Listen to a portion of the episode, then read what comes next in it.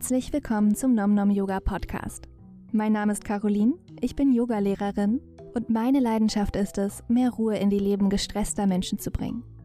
Wenn du mehr darüber lernen möchtest, wie du beruhigend auf dein Nervensystem wirken kannst, wie sich Yoga-Philosophie und moderne Wissenschaft miteinander vertragen, oder du dir einfach regelmäßigen Input rund um deine Yoga-Praxis wünschst, bist du hier genau richtig. Bevor es losgeht, noch ein kleiner Hinweis in eigener Sache. Wenn du an regelmäßigen Online-Livestreams, Workshops oder Abstimmungen teilnehmen möchtest, schau doch mal auf meinem Patreon-Account vorbei. www.patreon.com slash nomnomyoga. Nun aber viel Spaß mit der heutigen Episode.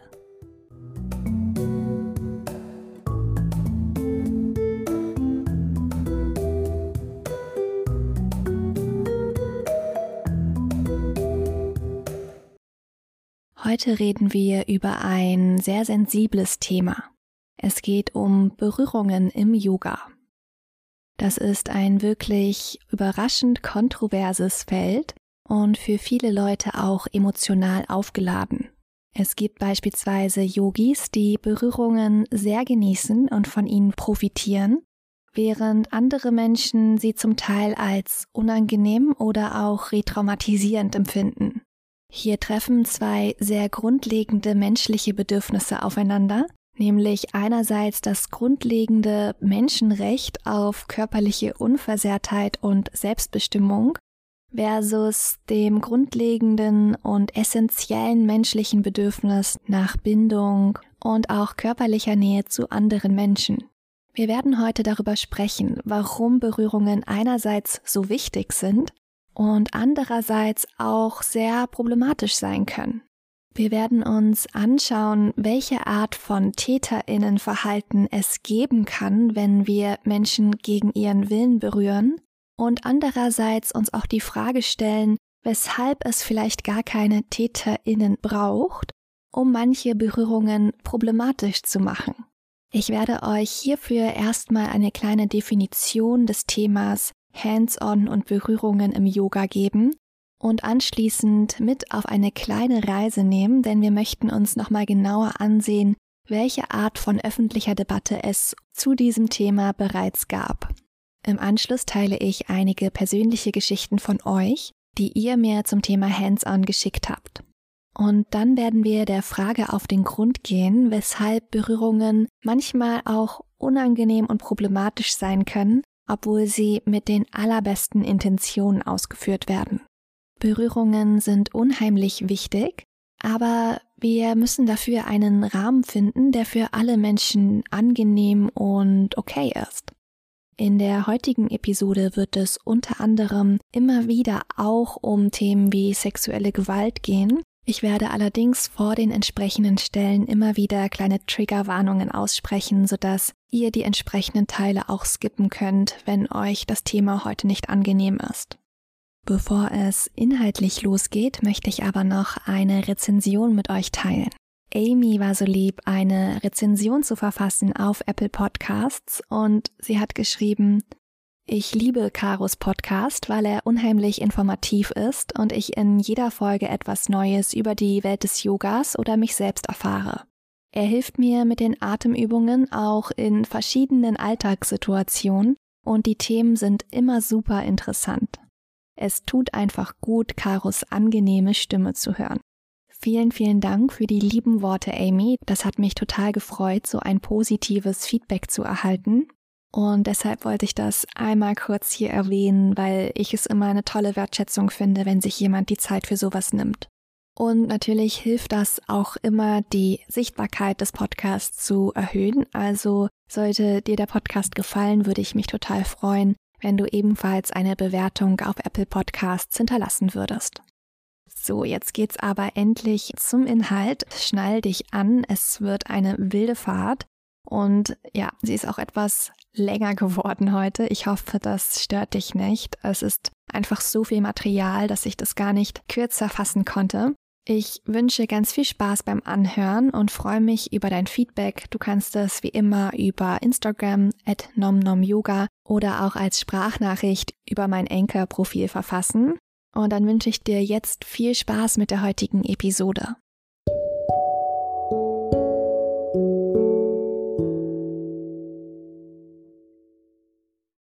Was versteht man nun eigentlich unter Berührungen im Yoga? Vielleicht hast du schon englische Begriffe wie Hands-on Adjustments oder Hands-on Assists gehört.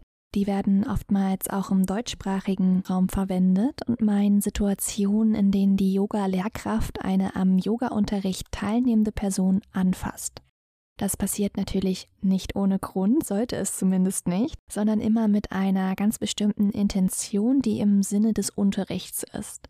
Also es gibt da die klassische in Anführungszeichen Korrektur, in der Ausrichtungsprinzipien nochmal verdeutlicht werden. Manchmal sind sprachliche Hinweise nicht immer so leicht nachzuvollziehen und in den Körper zu übersetzen. Also manchmal hören wir Worte, aber wissen gar nicht genau, was damit jetzt gemeint ist oder wie wir das umsetzen können. Das sind manchmal schon so simple Begriffe wie ja der gerade Rücken. Manchmal hört man das, aber man fühlt gar nicht so richtig. Ist mein Rücken jetzt wirklich gerade und wie fühlt der sich an, wenn er gerade ist? Man sieht sich ja auch oft selbst gar nicht. Also eine kleine Berührung an der richtigen Stelle kann manchmal wirklich Wunder wirken und viel direkter verdeutlichen, was jetzt eigentlich genau gemeint ist. Und manchmal sind diese winzigen Berührungen wirklich mehr wert als tausend Worte. Und dann gibt es natürlich Berührungen, die Schülerinnen helfen sollen, tiefer in die Haltung hineinzugehen. Das wird oft in Haltungen wie beispielsweise Vorbeugen oder auch in Drehhaltungen gemacht. Manchmal wird aber auch einfach nur stabilisiert oder unterstützt, wie beispielsweise im Handstand, sodass dann die teilnehmende Person die Möglichkeit hat, die Haltung auszukosten, auch wenn sie noch nicht alleine in die Haltung hineingehen könnte. Und dann gibt es aber auch schließlich noch Berührungen, die gar nicht zum Ziel haben, etwas konkret zu korrigieren oder zu vertiefen oder irgendwie zu erreichen, also beispielsweise der Handstand, sondern es gibt auch Berührungen, die einfach nur ein Gefühl von Erdung und Entspannung erzeugen sollen, vielleicht auch eine Einladung dann darstellen, die Atmung zu vertiefen. Beispielsweise wird oft der untere Rücken in der Haltung des Kindes massiert oder so ein bisschen in die Länge gestrichen. Das heißt, es wird nicht notwendigerweise etwas konkret verändert oder im Sinne der Lehrkraft korrigiert, sondern manchmal wird auch einfach die Qualität der Haltung hervorgehoben oder der Atem nochmal so ein bisschen gelenkt. Und natürlich ist es auch einfach ein schönes Gefühl, wenn da noch jemand da ist, eine Person, die einem zur Seite steht, die einen vielleicht so ein bisschen stabilisiert in manchen Haltungen. Das kann auch einfach so ein Gefühl von Verbundenheit und Nähe schaffen, in der man sich in der Praxis nicht ganz so auf sich alleine zurückgeworfen fühlt.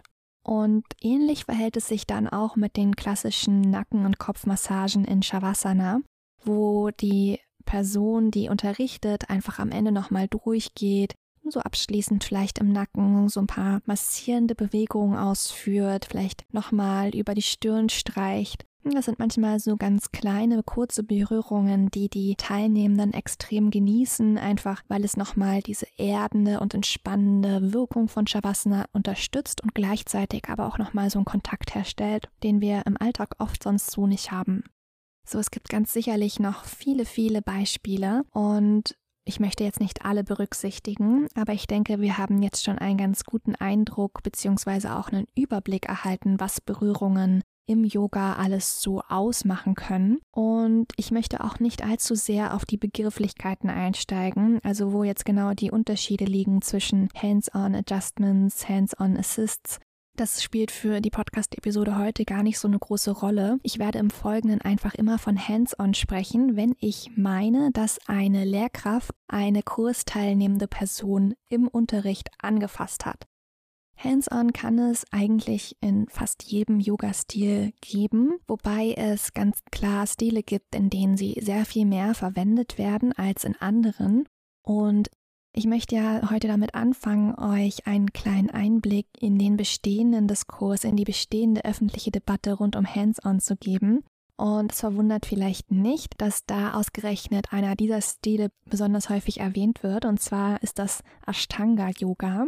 Das ist eigentlich die Vorstufe oder die Mutter vom Vinyasa-Yoga. Es ist ein etwas strengerer, rigoroserer Yoga-Stil, der oftmals durch sehr intensive Hands-on durch die Yoga-Lehrenden begleitet wird. Also man kriegt da eigentlich so eine feste Abfolge, eine feste Sequenz von Yoga-Haltungen, Asana, die auch unveränderlich ist. Und es werden extrem viele Vinyasas zwischendurch gemacht mit ganz vielen Chaturangas.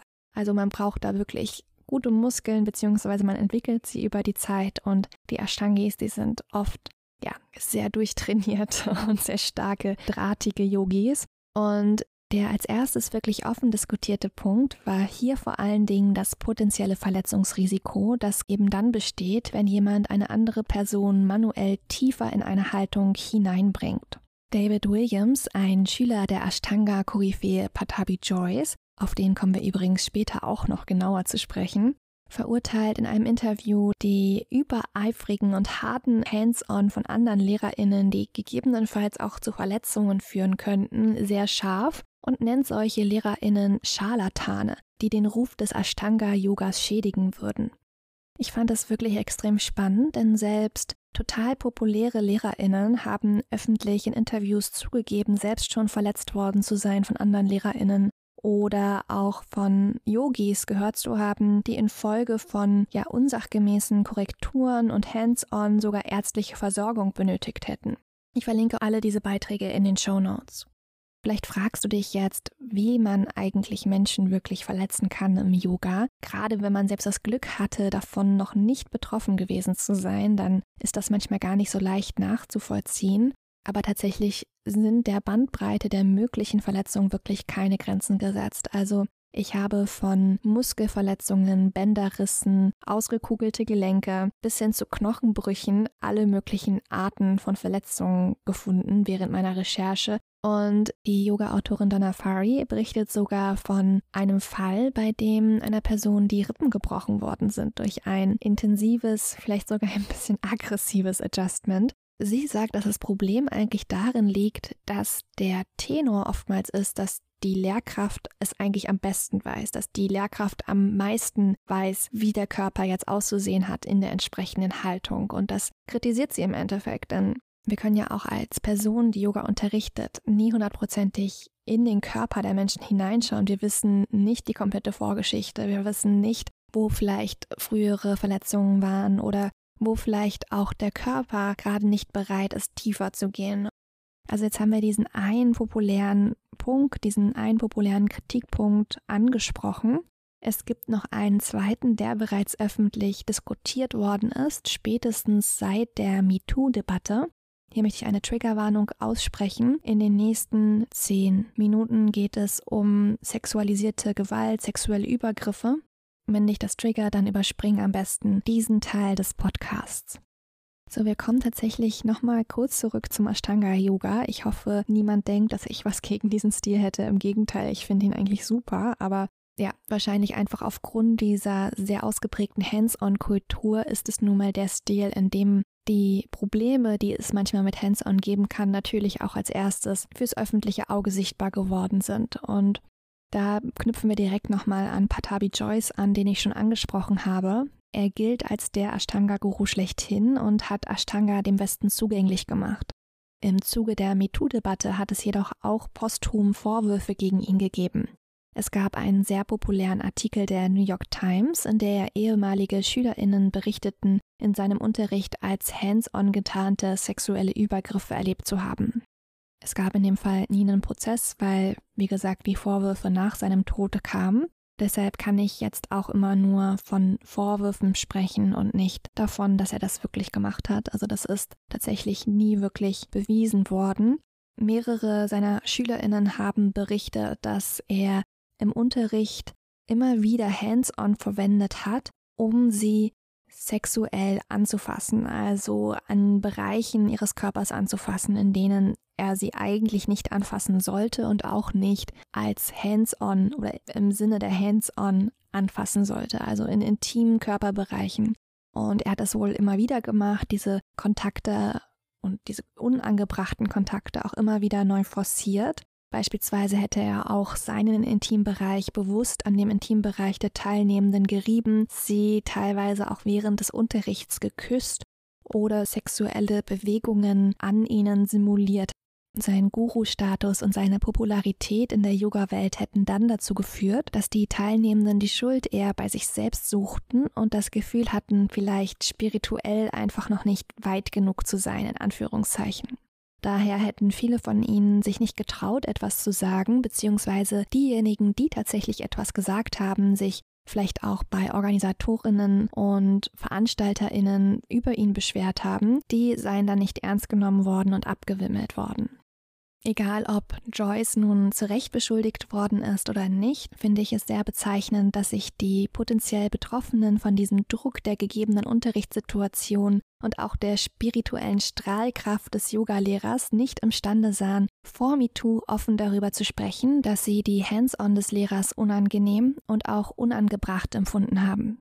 Die durch den Lehrer gesetzte Norm bzw. der Status quo in der Yoga-Welt wurde einfach irgendwie akzeptiert und etwaige Fragezeichen oder Unschlüssigkeiten auf das eigene spirituelle Unvermögen zurückgeführt.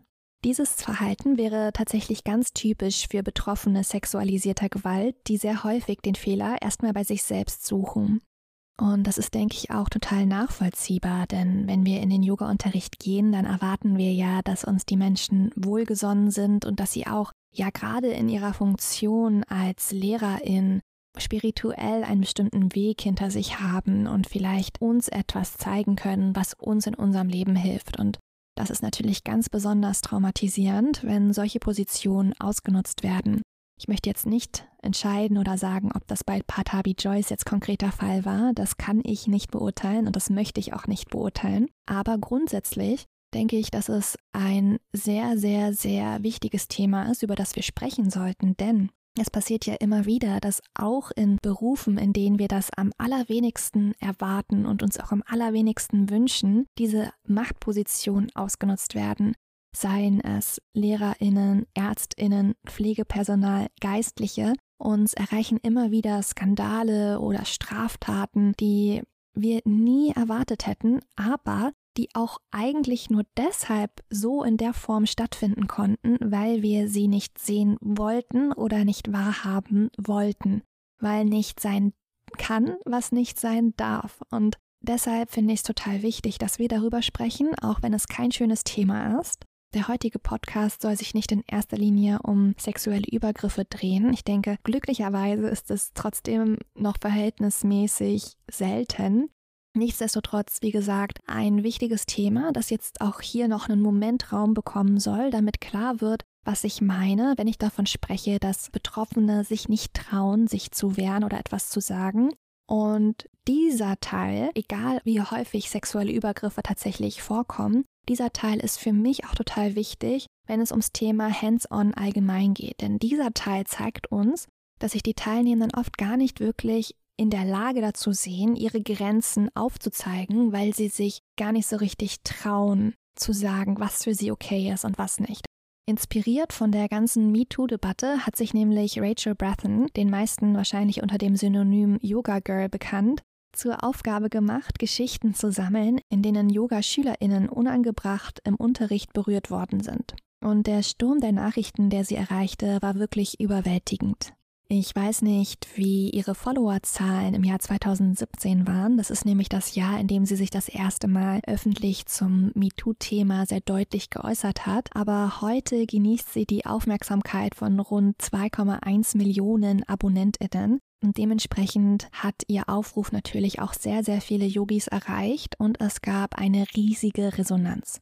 Rachel Brathen wollte wissen, ob es MeToo-Geschichten auch im Yoga-Kontext gibt es wird jetzt nochmal für ein paar Minuten ganz konkret über sexuelle Übergriffe im Yoga-Kontext gehen und ich möchte euch wirklich auch ein paar Auszüge aus den Kommentaren, die sie erhalten hat, vorlesen. Ich habe hier jetzt ein paar Auszüge von Nachrichten, die ich ins Deutsche übersetzt habe und die den inneren Konflikt der Betroffenen besonders gut widerspiegeln. Es geht mir jetzt weniger darum zu schocken, sondern zu zeigen, wie das Vertrauen in die Lehrkraft ein Dilemma in den Teilnehmenden ausgelöst hat und letztendlich dazu führte, dass sie alles mitgemacht haben, obwohl es sich nicht gut anfühlte. Er hat begonnen, mir immer mehr Hilfestellungen zu geben. Ich dachte, das gehöre zum Yoga dazu und habe es daher nicht hinterfragt. Am Anfang waren die Berührungen noch angemessen, aber sie wurden über die Zeit immer unangebrachter. Eines Tages saß er im Shavasana über meinem Kopf, schlüpfte mit seinen Händen unter meinen BH und fasste meine Brüste an. Ich fühlte mich unwohl und wusste nicht, was ich tun sollte. Vielleicht gehört das zum Yoga dazu? fragte ich mich. Ich habe nichts gesagt, denn ich wusste wirklich nicht, ob sein Verhalten unangebracht war, weil er ja der Lehrer war. Er war schließlich die Person, die die Praxis kannte, und ich habe ihm vertraut. Ich dachte, dass ich, um mehr Frieden und Glück zu empfinden, da durch müsse. Heute bricht mein Herz bei dem Gedanken, dass er das bei vielen anderen Frauen auch getan hat. Denn ich weiß, wie verletzlich wir uns im Yoga machen. Dass jemand sich daraus einen Vorteil verschafft, ist verstörend. Ich wurde getäuscht. Ich habe darauf vertraut, dass er mir helfen würde. Diese Art von Machtmissbrauch ekelt mich an. Ich hasse, dass ich nichts gesagt habe. Ich bin wütend, dass ich Angst hatte, dass die Yoga-Gemeinschaft mir nicht glauben und auf seiner Seite stehen würde. Er hat mir ein unangenehmes Gefühl gegeben und ich wusste nicht, was ich tun sollte, also wurde ich ganz still. Ich habe einfach gar nichts gemacht. Ich bin generell ein harmoniebedürftiger Mensch und daher hatte ich große Angst, die Klasse zu unterbrechen, wenn ich ihm sagen würde, dass er damit aufhören soll. Ich hatte Angst, mich albern zu fühlen und zu blamieren. Diese sehr persönlichen Einblicke in die Erfahrungen anderer Yogis zeigen, wie groß die Angst ist, selbst falsch zu liegen, wie groß die Angst ist, aus der Yoga-Community ausgeschlossen zu werden oder einfach spirituell noch nicht weit genug zu sein, um das Verhalten der Lehrkraft zu verstehen. Immer wieder wird in den Beiträgen auch von der Guru-Ausstrahlung der Lehrenden gesprochen, eine Teilnehmerin hat erzählt, dass sie das Handeln des Lehrers durchaus in Frage gestellt hat und dann eine Antwort erhalten hat wie es gibt kein richtig oder falsch. Das sind doch nur Konstruktionen des Egos. Hier wird wirklich deutlich, wie gefährlich dieser spirituelle Aspekt an der ganzen Geschichte ist, weil wir wirklich problematisches Verhalten immer wieder auf diese spirituelle Ebene ziehen können und dieses Verhalten somit tarnen können, als sei es ein Teil des spirituellen Prozesses. Und das finde ich sehr, sehr problematisch, sehr schwierig. Und deshalb finde ich es wichtig, dass wir über Grenzen sprechen und wie wir sie auch im Yoga ziehen können. Das betrifft meiner Meinung nach nicht nur Yogalehrerinnen, die wirklich schlechte Intentionen haben und Menschen manipulieren, um ihre eigenen Bedürfnisse zu befriedigen. Denn das ist zum Glück ein sehr, sehr kleiner Teil. Und die meisten Menschen werden hoffentlich nie an so eine Yogalehrerin, an so einen Yogalehrer geraten. Dennoch glaube ich, dass der Diskurs über Grenzen, ein Gespräch über Grenzen wichtig ist, damit solche Sachen nicht weiterhin passieren können aber auch damit die Berührungen, die mit einer guten Intention stattfinden, angenommen werden können und sich gut anfühlen. Denn nur wenn man etwas mit einer guten Intention macht, heißt es nicht, dass es auch positiv bei der betroffenen Person ankommt, und darüber wollen wir gleich im nächsten Abschnitt des Podcasts sprechen. Ich habe eine ganze Reihe spannender persönlicher Erfahrungsberichte von euch gesammelt. Ich habe eine Sprachnachricht, die ich euch vorspielen werde. Es haben sich Yoga-LehrerInnen gemeldet, es haben sich SchülerInnen gemeldet. Wir werden also wirklich verschiedene Perspektiven berücksichtigen und ich freue mich darauf, euch die gleich vorzustellen.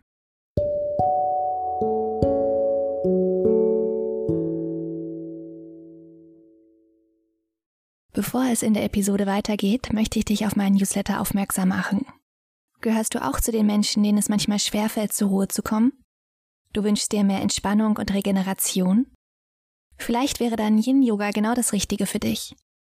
Yin-Yoga ist ein passiver Yoga-Stil, bei dem wir die einzelnen Asana circa drei bis fünf Minuten halten.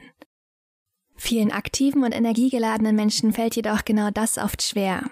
Dabei können gerade sie besonders von mehr Ruhe im Leben profitieren. Deshalb schicke ich an alle AbonnentInnen meines Newsletters nicht nur mein kostenloses Mini-E-Book Yin Yoga für aktive Menschen, sondern auch ein 60-minütiges Online-Video mit allen Übungen aus dem Buch. Bist du bereit für mehr Yin in deinem Leben? Du findest den Link in den Show Notes.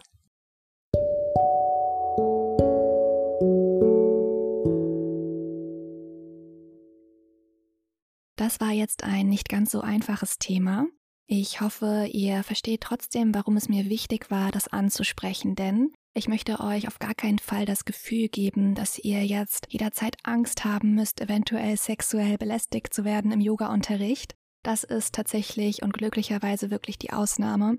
Mir ist es vor allen Dingen wichtig gewesen zu zeigen, was in den Köpfen der Menschen vorgegangen ist, die davon betroffen waren. Denn selbst bei sehr eindeutigen sexuellen Übergriffen haben sie sich nicht getraut, Nein zu sagen oder sich abzugrenzen. Und das kann natürlich viele, viele Gründe haben. Ich glaube aber, dass es auch damit zusammenhängt, dass wir nicht wirklich eine Kultur schaffen, in der ein Nein okay ist. Also in der wir ein Nein anbieten, in der wir offen darüber sprechen, dass es viele, viele Gründe geben kann, warum wir Berührungen nicht angenehm finden. Und das muss nicht unbedingt bedeuten, dass jemand eine schlechte Intention hat oder uns unsachgemäß berührt, seine eigenen Motive durchsetzt oder ähnliches. Wenn wir uns aber so extreme Fälle anschauen, wie beispielsweise diese MeToo-Fälle, die ich euch eben gerade vorgelesen habe, dann wird deutlich, dass wir davon ausgehen müssen, dass wenn Menschen selbst in solchen Extremsituationen nicht Nein sagen, dass dann auch viele andere Menschen nicht Nein sagen, obwohl sie es vielleicht gerne würden. Okay, was spricht denn jetzt aber eigentlich nochmal für Berührungen? ist mir total wichtig, das auch ausgeglichen darzustellen. Ich habe ja am Anfang schon genannt, dass wir das Verletzungsrisiko im Yoga reduzieren können oder auf Ausrichtungsprinzipien hinweisen können. Es gibt aber auch ganz wissenschaftliche Gründe, weshalb Berührungen wichtig für Menschen sind, also unabhängig von Yoga. Die Haut, die stellt ja die Grenze zur Außenwelt dar, also die ist die Grenze zwischen unserem Innen und dem Außen. Die Haut, die umfasst wirklich Millionen von Berührungsrezeptoren, über die nehmen wir dann unfassbar viele sinnliche Reize wahr. Das kann die Raumtemperatur sein oder die Qualität unserer Kleidung, die Beschaffenheit von Materialien oder Strukturen. Und über Nervenbahnen werden dann diese Informationen, die wir über die sinnlichen Reize sammeln, in unser Gehirn geleitet, wo wir eine emotionale Bewertung der Berührung vornehmen. Wir nehmen eine Berührung also rein körperlich erstmal neutral wahr und diese Berührung wird dann im Gehirn bewertet. Natürlich werden dann hier auch ja, Vergleiche angestellt zu früheren Erfahrungen und dementsprechend können auch dann diese Berührungen unterschiedlich bewertet werden. Also was für die eine Person vielleicht angenehm sein kann, ist für die andere Person unangenehm, obwohl es vielleicht genau der gleiche Sinnesreiz ist.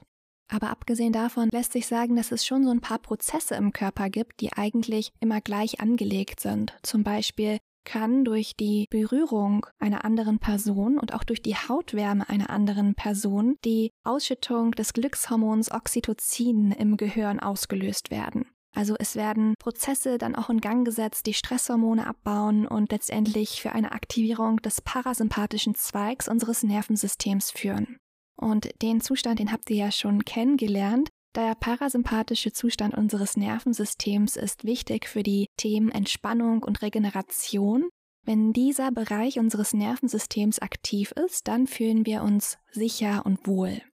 Tatsächlich konnten Beobachtungen an Affen und auch an Menschenkindern zeigen, die sind natürlich nicht ganz unumstritten gewesen, diese Experimente, dass die Abwesenheit von körperlicher Nähe zu schweren Entwicklungs- und Verhaltensstörungen im Menschenfall sogar zu einem geringeren IQ und einer Veränderung der Hirnchemie führen konnten. Frühchen, welche eine Berührungstherapie erhalten, nehmen sogar doppelt so schnell an Gewicht zu als ihre Kontrollgruppe. Das heißt, Berührung spielen eine essentielle Rolle in der Entwicklung eines Menschen. Warum das so ist, das konnte noch nicht hundertprozentig abschließend geklärt werden, aber es legt einfach nahe, dass Berührungen ein essentielles menschliches Bedürfnis sind und das können wir uns natürlich auch im Yoga-Kontext zunutze machen und erklärt vielleicht, warum die ganze Debatte um Berührungen so kontrovers und emotional aufgeladen ist. Denn was einerseits ein menschliches Grundbedürfnis ist und andererseits aber vielleicht aufgrund von ja, Vorfällen in der Vergangenheit, von Traumata oder von Machtstrukturen, Machtdynamiken in der Welt irgendwie auch negativ konnotiert ist, das führt natürlich zu einem totalen Interessenskonflikt beziehungsweise einem Konflikt zwischen Menschen, die sehr starke positive oder sehr starke negative Erfahrungen gemacht haben beziehungsweise Emotionen mit Berührungen verknüpfen. Ich habe mich gefragt, wie das bei euch ist, ob ihr Berührungen im Yoga angenehm findet, ob ihr durchweg positive Erfahrungen damit gemacht habt oder auch eine negative Geschichte gerne teilen möchtet. Und dementsprechend habe ich auf meinen Social-Media-Kanälen nachgefragt und ich habe auch eine Abstimmung zu dem Thema auf meinem Instagram-Profil gemacht. Die Frage lautete konkret, Empfindest du Berührungen im Yoga manchmal als unangenehm? Daran haben dann 21 Leute teilgenommen, was ich ganz gut fand, weil je nach Kapazität der Studios natürlich das doch eigentlich ein ganz gutes Spiegelbild einer normalen Yogastunde darstellt. 29 Prozent haben gesagt, dass sie schon manchmal Berührungen im Yoga unangenehm empfinden und 71 Prozent haben gesagt, dass sie das noch nie unangenehm empfunden haben, im Yoga angefasst worden zu sein. Also das bedeutet, dass ungefähr sechs Leute sich für manchmal schon entschieden haben, also es manchmal unangenehm finden, im Yoga angefasst zu werden, und 15 Leute gesagt haben, dass sie das eigentlich noch nie unangenehm fanden. Das ist natürlich erstmal eine tolle Nachricht für die Hands-on, denn das bedeutet, dass die Mehrheit der Klasse die Hands-on angenehm findet. Aber das bedeutet auch, dass knapp jede dritte Person die Berührungen eventuell nicht angenehm empfindet. Und das finde ich schon eigentlich sehr bemerkenswert, denn wenn man sich das jetzt mal ganz bildlich vorstellt, eine Klasse mit 21 Leuten und jede dritte Person empfindet Berührungen manchmal unangenehm, dann ist die Chance, eine Person anzufassen, die das unangenehm findet, wenn man vorher nicht fragt, ja ziemlich hoch. Natürlich ist das jetzt keine super repräsentative Umfrage gewesen, sondern natürlich hat das nur einen kleinen Teil meiner Abonnentinnen auf Instagram erreicht. Dennoch fand ich die Überlegung mal ganz spannend. Ich wollte es dann aber genauer wissen. Ich habe euch gefragt auf meinen Social-Media-Kanälen, aber auch direkt per E-Mail, ob ihr mir Geschichten erzählen könnt zum Thema Hands-on. Und da sind tatsächlich einige gekommen und die möchte ich euch jetzt vorstellen. Und ich möchte direkt mal mit einer positiven Nachricht anfangen, und zwar von Simi. Liebe Grüße an dieser Stelle. Simi ist eine ganz liebe Kollegin von mir, auch Yogalehrerin, Ihr findet ihr Instagram-Profil unter riot.yoga. Simi hat mir geschrieben, Hi Caro, ich empfinde Hands-on als eines der besten Dinge in einer richtigen Yoga-Klasse. Sie helfen mir mega gut, tiefer in die Pose zu kommen und mich gesünder in die richtige Ausrichtung zu fühlen. Ich liebe es. Ich empfinde es schon als traurig, wenn ich in einer Klasse nicht angefasst werde. Ich empfinde dabei auch keine negativen Gefühle, wenn ein männlicher Lehrer mich vielleicht an Arsch, Oberschenkel oder Bauch berührt. Ich habe da ein großes Vertrauen und kann immer sagen, wenn es mir zu viel werden würde. Intimbereiche bleiben natürlich tabu, aber es kann schon mal als Lehrer passieren, dass man jemanden aus Versehen zum Beispiel an der Brust berührt. Das sollte man natürlich sofort entschuldigen. Mein Ashtanga-Lehrer geht schon mal an Stellen, an denen andere SchülerInnen vielleicht nicht angefasst werden wollen. Dabei fragt er aber auch, ob das okay für mich ist. Erstmal Dankeschön für dieses sehr schöne, ehrliche Feedback. Ich freue mich auch total von so einer sehr vertrauensvollen und intimen Beziehung zu hören zwischen Lehrer und SchülerInnen in dem Fall. Ich finde es aber super, dass hier auf jeden Fall Consent, also das einvernehmliche Einverständnis, sehr groß geschrieben wird und die Person nachfragt, ob es okay ist, dies oder jenes jetzt zu machen. Dann hat mir noch Nadine geschrieben, auch ganz liebe Grüße an der Stelle. Ihr findet sie unter Namaste Myself. Und sie hat geschrieben, ich finde tatsächlich, es gehört dazu. Ich lege Wert auf Korrektur beim Yoga, wenn ich es in einem Kurs mache. Es gibt einfach Sicherheit, es richtig zu machen und keine kleinen, eventuell blöden Fehler anzugewöhnen. Ich hatte bisher nur Hands-on bekommen, die quasi eine ganz sanfte Berührung waren, die einem aus dem Flow oder der eigenen Atmung auch nicht herausgeholt haben. Danke auf jeden Fall für die Einsendung. Ich hatte im Anschluss noch ein Gespräch, allerdings auf Englisch, mit der lieben Mireia, die auch Yogalehrerin ist, die in Berlin und Barcelona praktiziert. Ihr findet sie auf Instagram unter mireia-ws. Ich werde euch aber auch alle in den Shownotes nochmal verlinken. Und sie hat mir über ein ganz bestimmtes Yoga-Studio geschrieben, das ich jetzt nicht nennen werde, weil ich nicht mit dem Finger auf irgendjemanden zeigen will. Aber sie hat geschrieben, dass ihr in diesem speziellen Yoga-Studio die Hands-on überhaupt nicht gut tun. Und sie hat wortwörtlich gesagt, They pushed me into end ranges. I got a sore body after those. Also die Yoga-LehrerInnen hätten sie bis an den Anschlag ihrer Dehnfähigkeit in bestimmte Haltungen hineingeschoben und sie hatte danach auch Schmerzen bzw. Muskelkater nach diesen Hands-on. Und ich habe sie dann gefragt, ob sie das Gefühl hatte, dass ihr Körper nicht bereit für diese Art von Haltung war oder nicht bereit für diesen Ausdruck der einzelnen Haltungen. Und da hat sie zugestimmt und meinte, dass sie nicht bereit war, so tief zu gehen. Ich habe sie dann gefragt, ob sie denn jemals vorher gefragt wurde, ob Hands-on für sie okay sind. Und da hat sie dann klar verneint und meinte, nein, in diesem Studio wird man nie gefragt, ob Hands-on okay sind. Abschließend wollte ich dann von ihr wissen, uh, would you appreciate if they did? Würdest du es denn begrüßen, wenn sie das machen würden? Und sie hat dann geantwortet, yes, but it would feel weird saying no. Also für sie wäre es unangenehm, selbst als Yogalehrerin würde es sich für sie unangenehm anfühlen, Nein zu sagen. Vielen Dank auch für diese Einsendung. Ich finde es wirklich super spannend, einen Eindruck zu bekommen, wie die unterschiedlichen Perspektiven auf Hands-on sind. Und ich möchte als letztes noch eine Sprachnachricht von Kevin, der auch ein ganz lieber Kollege von mir ist, vorspielen. Ihr findet ihn auf Instagram unter @lupodoro. Kevin war auf einer Retreat-Situation mit anderen Yogalehrerinnen. Als letzter Programmpunkt sollte ein Abschlussritual in Kleingruppen realisiert werden. Kevin war in einer Gruppe, in der die Bedürfnisse sehr unterschiedlich waren. Und was das bedeutet und zu welchem Konflikt das geführt hat, das erzählt er uns jetzt am besten selbst. Und weil die Bedürfnisse unterschiedlich waren, gab es Spannungen in der Gruppe, als wir darüber gesprochen haben, wie wir uns so ein Ritual vorstellen. Und ähm, wir waren vier Leute.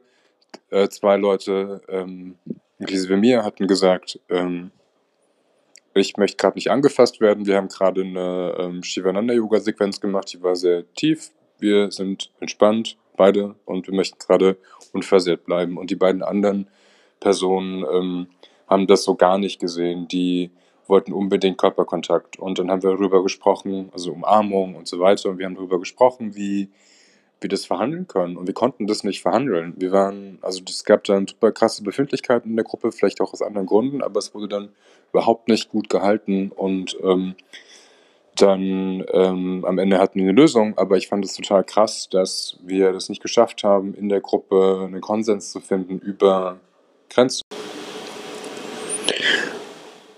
Und weil wir das nicht halten konnten mit den Grenzen und das nicht so verstanden wurde in der Gruppe, also kamst du ganz seltsam Weisen. Ich habe gesagt, ich möchte nicht angefasst werden, ich brauche gerade Raum für mich.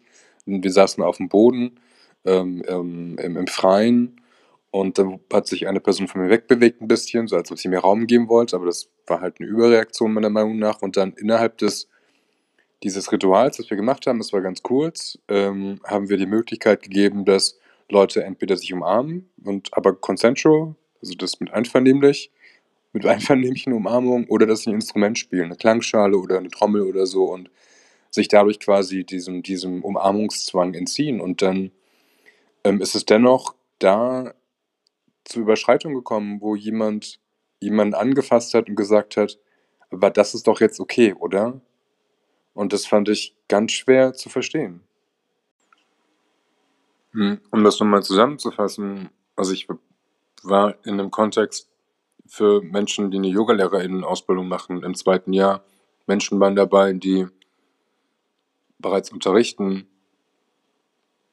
Und von Men diesen Menschen gab es zum Teil Verständnis, zum Teil aber auch wenig Verständnis dafür, dass Menschen über ihren eigenen Körper sagen, ich möchte gerade nicht angefasst werden.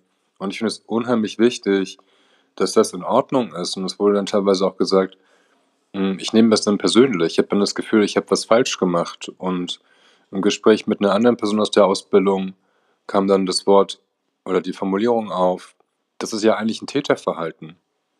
Das heißt, wenn wir unterrichten und Menschen anfassen, die das gar nicht wollen, dann ist das ein Täterverhalten.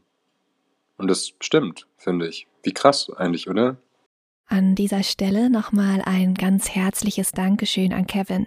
Und zwar dafür, dass wir durch seine Offenheit noch eine weitere Perspektive gewinnen konnten. Hier sind wir jetzt in einer Retreat-Situation mit bereits unterrichtenden Yogalehrerinnen, die ein Abschlussritual erarbeiten sollen. Manche wünschen sich Berührungen und andere nicht. Daraus ist ein Konflikt entstanden, bei dem persönliche Grenzen nicht eingehalten wurden. Was ich meine aus dieser Situation sehr stark herausgehört zu haben, ist die Angst, abgelehnt zu werden. Und vielleicht ist dieses Gefühl sogar ein wenig nachvollziehbar. Wenn man insbesondere positive Erfahrungen mit Berührungen gemacht hat und auch selbst ein starkes Bedürfnis nach ihnen verspürt, dann kann die Grenze einer anderen Person natürlich wie eine Ablehnung wirken. Berührungen sind schließlich keine Einbahnstraße, sie sind nur miteinander möglich. Wenn dieses Miteinander jedoch nicht stattfinden kann, dann entsteht notwendigerweise ein Interessenskonflikt. Idealerweise sollten natürlich Menschen, die mit anderen Menschen zusammenarbeiten, solche Grenzen nicht persönlich nehmen und einfach akzeptieren. Das ist aber manchmal gar nicht so einfach, wenn man vielleicht selbst der tiefen Überzeugung ist, dass Berührungen etwas durchweg Positives seien.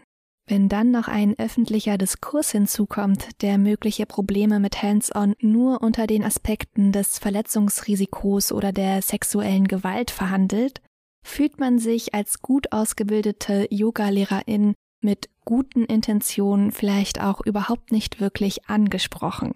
Da kommt dann allerdings Kevins Perspektive nochmal ganz besonders zum Tragen. Er hat die Situation, in der eine Person, die andere gegen ihren Willen berührt, als Täterinnenverhalten bezeichnet. Und auch wenn er damit vermutlich nicht meint, dass alle Yogalehrenden, die ab und zu ungefragt eine Person im Unterricht anfassen, als Menschen betrachtet gleich Täterinnen sind, kann das Verhalten, wenn wir es mal ganz isoliert anschauen, durchaus problematisch sein. Wenn wir Menschen einfach ungefragt anfassen, die es gar nicht möchten, dann hatten diese Menschen ja nie die Gelegenheit, ein Nein auszusprechen und so über ihren eigenen Körper zu bestimmen. Auch wenn ich vielleicht nicht von diesem unausgesprochenen Nein weiß, handele ich dann aber dennoch gegen den Willen der entsprechenden Teilnehmenden und verletze schließlich so auch ihr Recht auf ihre körperliche Selbstbestimmung. Vielleicht würden manche Menschen nun einwenden, naja, wer in eine Yoga-Klasse kommt, muss damit rechnen, von der unterrichtenden Person angefasst zu werden. Wenn das dann aber zu Unbehagen und potenziell auch zu Ausschlüssen führt, dann bin ich mir nicht sicher, ob das wirklich die beste Herangehensweise ist. Vielleicht fehlt manchmal auch einfach nur das Verständnis dafür, weshalb Hands-on für bestimmte Menschen manchmal unangenehm sind. Und mit diesen Gründen werden wir uns jetzt genauer auseinandersetzen.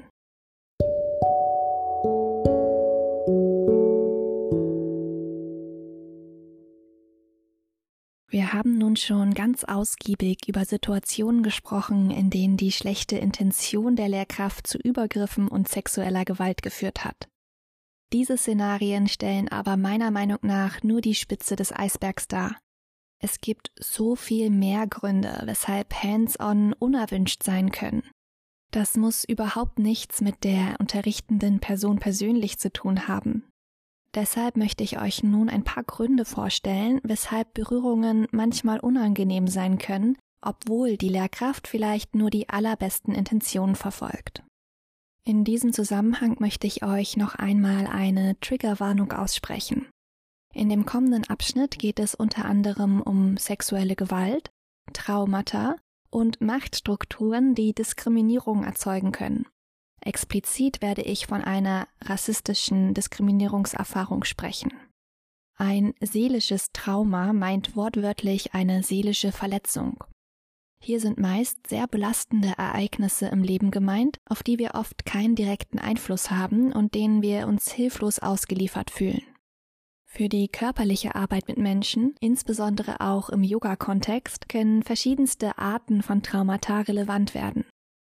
Manchmal reißen ganz harmlos wirkende Situationen alte seelische Wunden wieder auf. Unangekündigte Berührungen, die aus dem Nichts kommen und eventuell sogar gegen den Willen einer Person stattfinden, können das Gefühl des Ausgeliefertseins und der Hilflosigkeit aus der Vergangenheit natürlich auch wieder ganz gegenwärtig machen.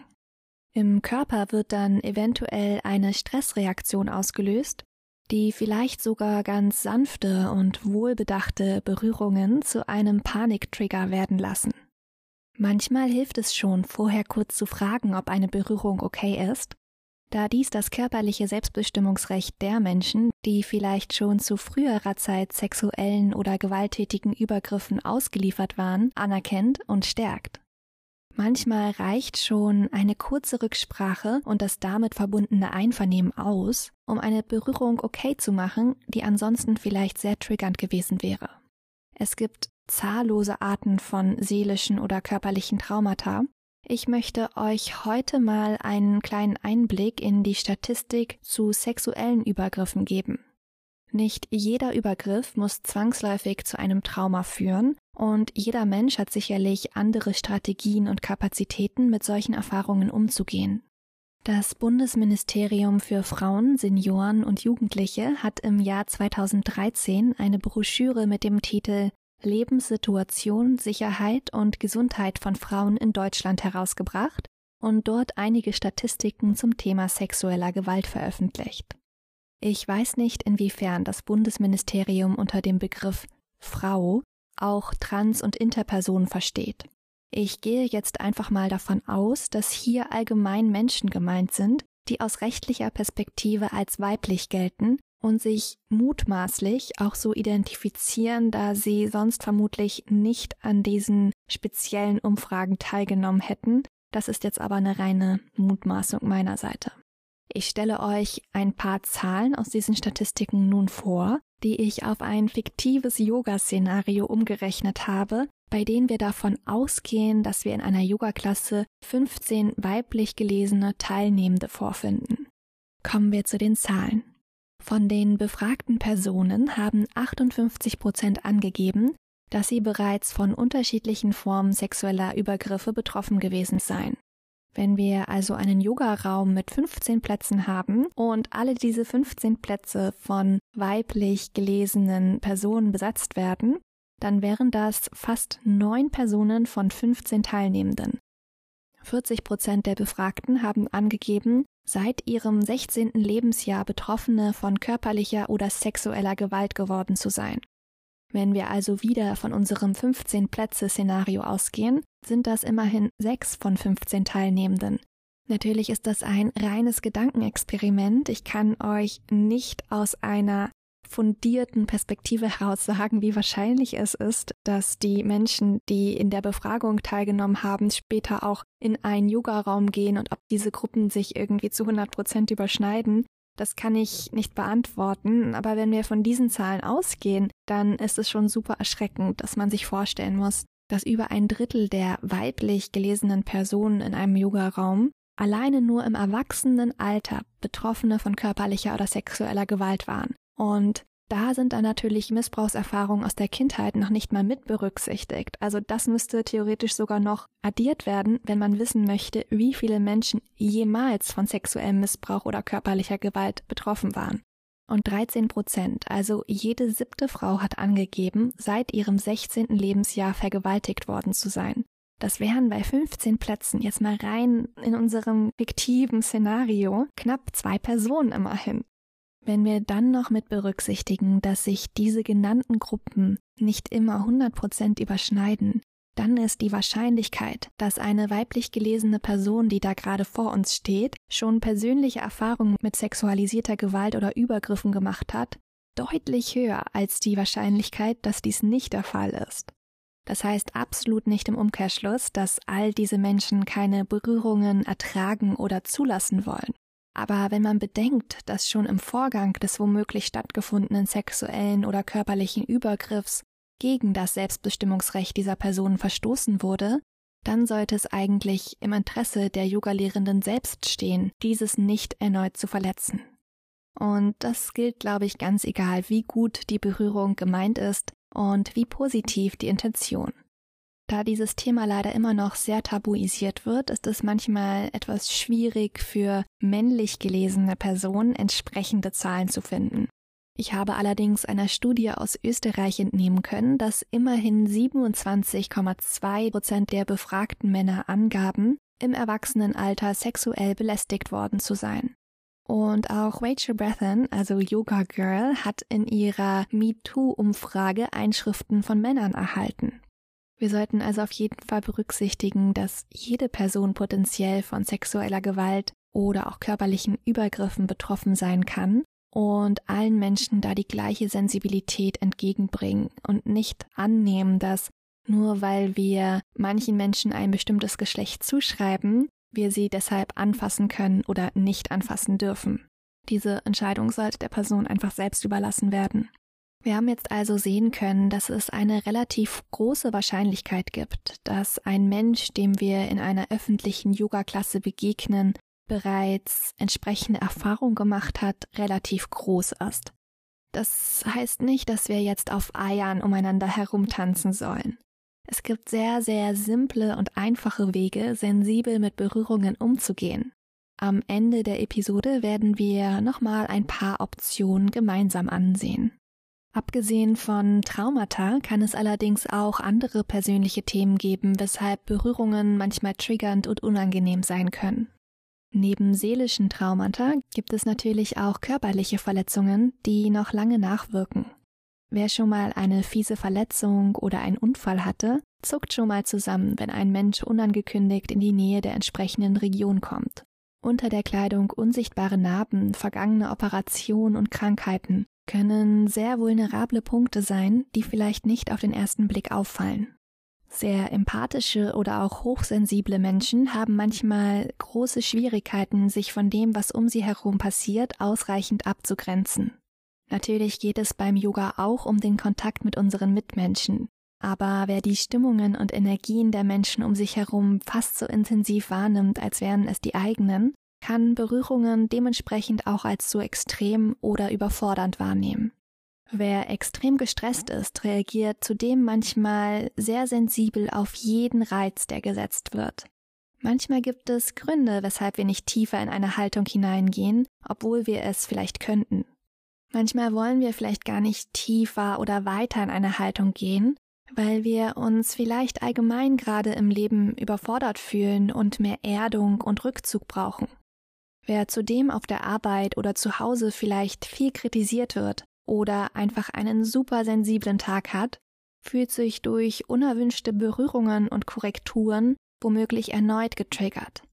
Es ist natürlich nicht so gemeint, aber gerade Menschen, die vielleicht sowieso gerade mit ihrem Selbstvertrauen hadern, kann durch ständige Hands-on auch das Gefühl vermittelt werden, mal wieder nicht gut genug zu sein.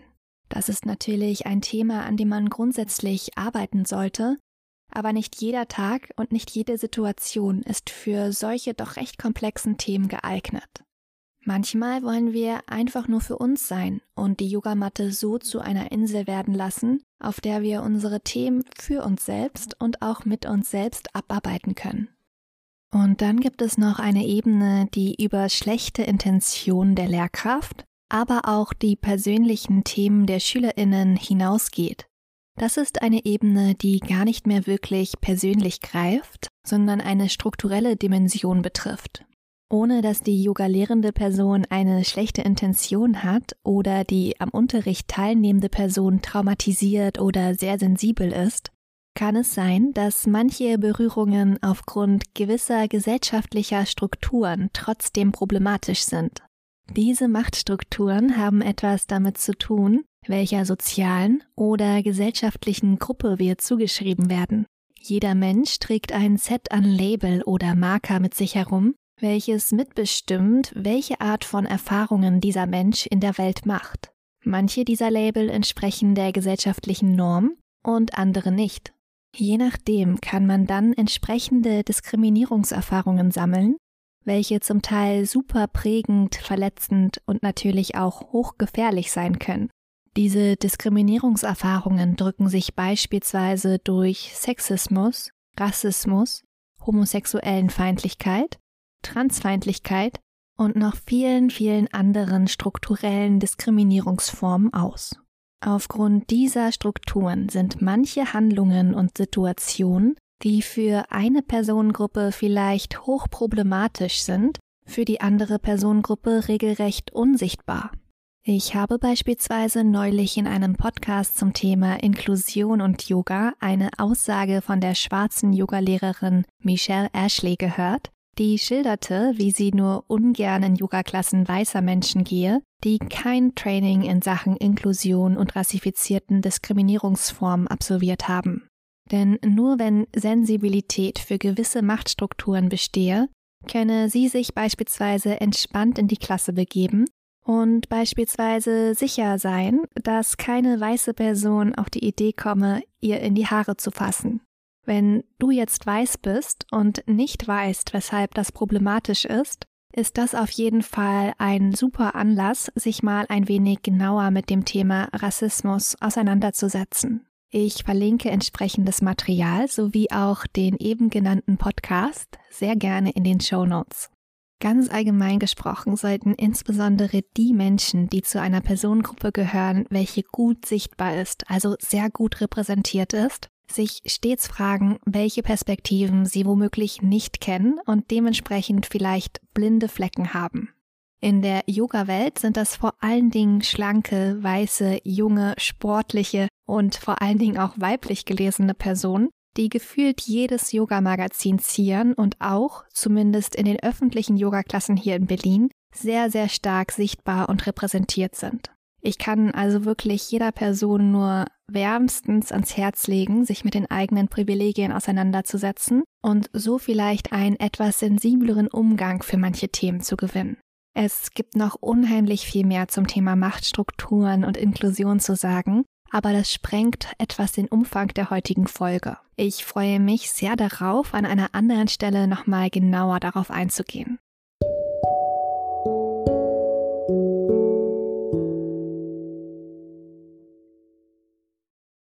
Der Begriff Yoga wird oft auch mit dem Wort Vereinigung oder Integration übersetzt.